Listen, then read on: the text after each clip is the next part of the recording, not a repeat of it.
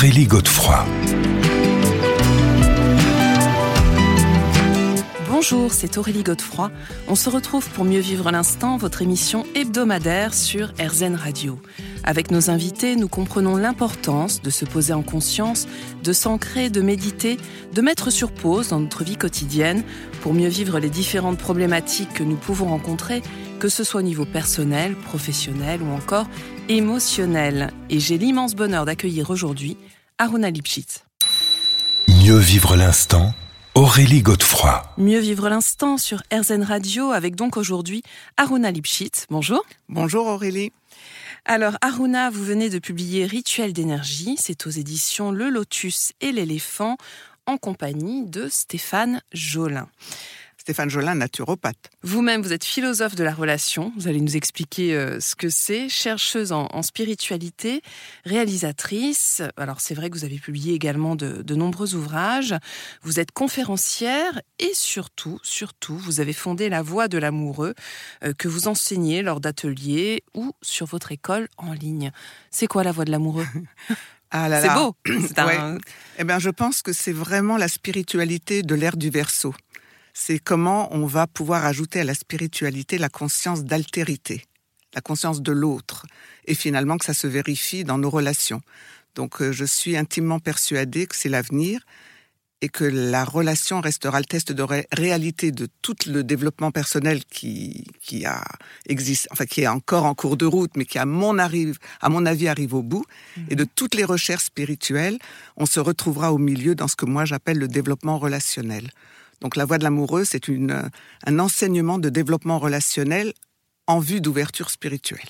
Et vous venez d'évoquer l'ère du verso. C'est quoi l'ère du verso ah, L'ère du verso, ben c'est c'est comment je pourrais dire, c'est la nouvelle humanité en cours. C'est-à-dire, on sait qu'on on vient de l'humanité se joue par ère, des ères de 2190 ans pour être tout à fait exact. Et on sait que d'un point de vue astrologico-cosmique, enfin, on a été sous l'influence du, du, signe du poisson pendant 2000 ans, depuis euh, l'arrivée de Jésus sur la planète, et qu'aujourd'hui, ces 2190 ans sont en train de se terminer et on voit bien le chaos qu'il y a euh, entre deux ères pour changer de paradigme relationnel, changer de paradigme socio, culturel, etc. On est en plein dedans. Hum, et on s'en rend compte à tous les niveaux. Oh là là. Alors, je le disais, vous venez de, publier donc avec, avec euh, Stéphane Jolin, vous l'avez précisé, euh, qui est naturopathe, Rituel d'énergie. Alors, en fait, c'est passionnant parce que vous alliez vos deux savoirs, vos deux approches aussi, à la fois concernant le corps et l'âme. Comment est née l'idée de ce livre? Le hasard des rencontres, comme toujours. Euh, j'allais chez Stéphane qui fait aussi des, un institut et donc j'y allais pour euh, des soins plutôt esthétiques. Et euh, petit à petit, ben, on a commencé à parler naturopathie parce que c'est aussi son autre casquette. Et de dialogue en dialogue. Et puis ça a été le confinement et tout ça. et on m'a proposé ce bouquin. J'avais mmh. pas envie vraiment de faire un livre. Et puis, à un moment, ça je me suis réveillée un matin. Vous savez comment c'est, on se réveille et je me suis dit, mais pourquoi pas puisqu'on dialogue beaucoup avec Stéphane sur euh, le bien-être, la santé, qui était effectivement un secteur que j'avais un petit peu laissé de côté, comme beaucoup de spiritualistes, qui sont un petit peu là-haut, mmh. et qui, quand il s'agit de la santé et du bien-être et des choses où il faut faire un peu de discipline, sont pas aussi partants. Ou alors moi, j'étais partante, mais c'est les autres qui s'occupaient de moi. Mmh.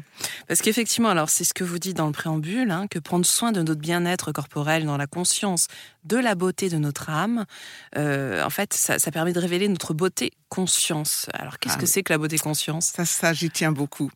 Euh, c'est se rendre compte que la santé et le bien-être se manifestent par notre beauté intérieure. Ça, ça se traduit par de la beauté intérieure. Quand quelqu'un porte cette lumière intérieure et qu'elle rayonne, c'est qu'il va bien. Hmm. c'est que vraiment, un bon, c'est un bon critère. Et donc, j'ai réussi à me dire que peut-être prendre soin de son corps et pas seulement de son âme, euh, ça pouvait devenir aussi un outil de développement spirituel et mhm. de développement personnel pour guérir des choses. Oui, parce qu'en fait, ce que vous dites, c'est que vous avez pris conscience que notre sensité corporelle n'était pas à la hauteur de notre élévation spirituelle. La mienne, en tous les cas. Souvent. Hein. la mienne. Alors, je ne vais pas jeter la pierre aux autres, mais moi, je sais que moi, oui, c'était vrai, j'avais un décalage. Et je dis que ce livre, en fait, m'a ouvert la conscience viscérale. Alors, euh, cette aspiration commune à la beauté et à la santé, finalement, c'est ce que vous avez euh, tous les deux. Comment vous avez décidé de construire justement ce, ce livre? Parce qu'en fait, il y a plein de thèmes à aborder. Bon, alors je dois dire que là, au départ, ça a été mon idée, euh, mon idée de faire ce bouquin, et je lui ai dit quels seraient tes rituels, que, un petit peu comme la, la boîte à pharmacie de base qu'on doit avoir chez soi?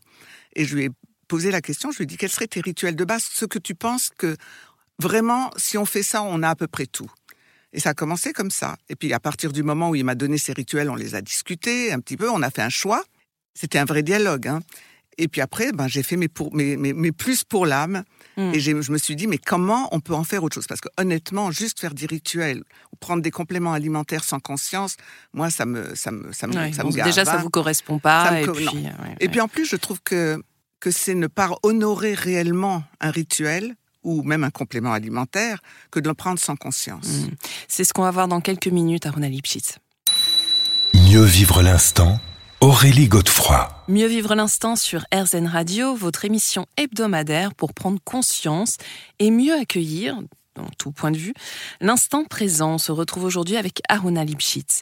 Alors Aruna, euh, vous évoquez dans ce livre à Ivanov et l'arbre de vie kabbalistique où visiblement l'esthétique est placée au-dessus même de l'éthique.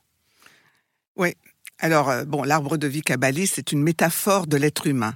Je crois que le mieux, c'est de le rentrer en résonance avec nous. Et même dans le système plus traditionnel et plus connu des chakras, euh, quand on dit que l'esthétique est au-dessus de l'éthique, ça veut dire que le chakra coronal, le sommet de la tête, qui est ouvert à tout le cosmos, est au sommet, justement. Et que l'éthique, les valeurs et tout, c'est nos valeurs morales, elles sont dans le cœur, donc dans, dans le chakra du cœur, qui est au centre de nous-mêmes. Donc là, j'allais dire presque géographiquement, Mm. c'est facile de comprendre que l'esthétique est au-dessus de l'éthique. Mais c'est un scoop, c'est incroyablement important de se rendre compte de ça. Oui, que qu'est-ce que ça veut dire concrètement? Et ça veut dire que la beauté, c'est capital. En tout cas, l'apparence euh, et le soin qu'on y apporte. Je dis toujours, vous savez, je suis des gens depuis 40 ans, j'accompagne des gens sur le chemin spirituel, sur leur chemin de développement personnel, relationnel. Et je leur dis toujours, c'est à votre tête qu'on voit où vous en êtes. C'est à la tête qu'on a. Et donc, finalement, c'est dans la matière, c'est dans ce qu'on exprime avec notre visage, et pas les traits, et pas les trucs qui, qui sont écrits dans les magazines féminins. C'est dans... Oui, bah, ça, je pense qu'il faut vraiment qu'on précise parce que quand on parle de beauté, euh, c'est surtout pas les canons, les injonctions qu'on lit euh, tous les jours. C'est plus, alors vous allez, vous allez nous expliquer comment, mais effectivement peut-être une énergie euh, qui se. une énergie, une vibration, Ouais. c'est euh, ce qui met des petits lutins dans nos yeux, c'est les étincelles qu'on a dans nos yeux, c'est notre capacité de mettre des lutins dans les yeux de l'autre. C'est quelque chose de la, de, la, de, de la vivance, de la vivance avec de la lumière. Mm. C'est-à-dire de pas être dans le côté sombre, dans le côté plombé, des choses super simples. Euh, la beauté, c'est euh, par négation, c'est ne pas être plombant, en gros. C'est une, euh, une belle définition. Alors, vous, vous dites, euh, travailler avec la lumière spirituelle dans le champ de l'énergie et du bien-être est un une véritable initiation à l'incarnation de la beauté qui dort en chacun et chacune de nous. En vertu de la loi de l'univers, l'énergie suit la pensée, notre bonne mine est le test de réalité du soin que nous prenons en conscience de notre corps physique et de notre âme. Alors, c'est un sacré programme. Bah, c'est exactement le programme du bouquin. hein. Ouais.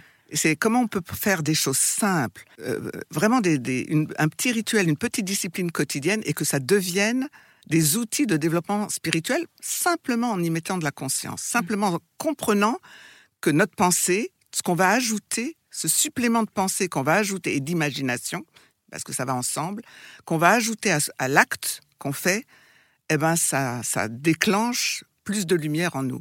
Alors oui, et effectivement, donc on reviendra tout à l'heure sur euh, les différents rituels, mais c'est pas seulement en fait cette conscience qui augmente la force naturelle des rituels, elle éclaircit aussi les zones d'ombre. Alors moi, je trouve que cet aspect est assez intéressant.